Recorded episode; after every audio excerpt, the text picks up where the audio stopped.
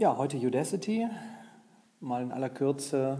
Sebastian Truhn, Deutscher, äh, Professor in Stanford für künstliche Intelligenz gewesen, hat unter anderem auch bei Google X, der Innovationsabteilung von Google oder jetzt Alphabet, ähm, das selbstfahrende Auto mitentwickelt, äh, hat sich dann irgendwann gesagt, jetzt revolutioniere ich mal oder probiere die Universitätswelt zu revolutionieren und wir packen mal alles online, also ganz grob, äh, natürlich aus den Erfahrungen heraus, auch aus seiner Tätigkeit als Professor.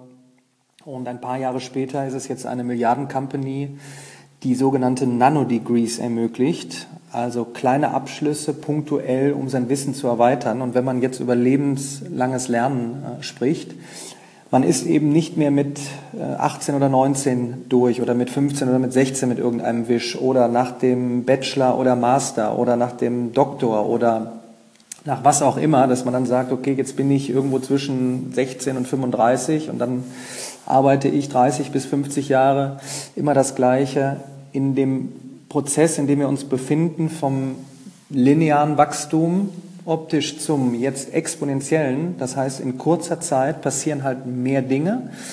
Ähm, das hat nichts damit zu tun, dass es schneller geht. Ähm, es ist einfach so, dass sich Dinge in immer kürzeren Zeitabständen ändern und man muss sich darauf einstellen. Das heißt, ich presse mir nicht mehr Wissen über einen langen Zeitraum rein, sondern es wird vonnöten sein, kurzfristig dann zu schauen, wie kann ich mich optimieren. Und Udacity, wenn man sich das mal anguckt, ähm, fokussiert sich natürlich auf so Sachen wie Machine Learning, künstliche Intelligenz, ähm, Coding, Software Engineering etc.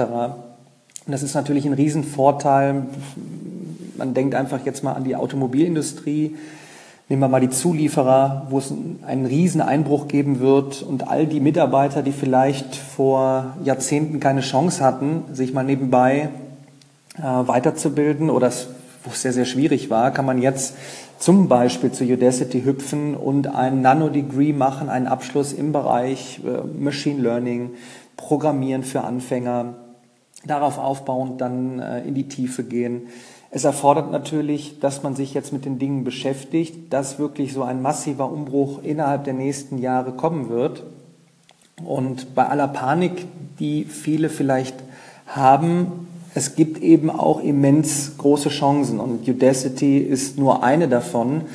Äh, eigentlich müsste es mal eine Übersichtsseite geben, wo kann man sich denn solche kleineren Abschlüsse machen, die dann kombiniert einfach ähm, ja, einen optimieren, um dann wirklich äh, zu schauen, ich bin auch in 15, 15, 20 Jahren jobmäßig äh, gut aufgestellt. Und natürlich ähm, jetzt schon mit den Jugendlichen darüber sprechen, in welchem Prozess befinden wir uns, wie sieht die Jobwelt in den nächsten Jahrzehnten aus, womit müsst ihr euch beschäftigen und wie wird eben das lebenslange Lernen aussehen, dass man ständig schauen muss, Analyse treffen, was passiert gerade, wo kann ich mich optimieren.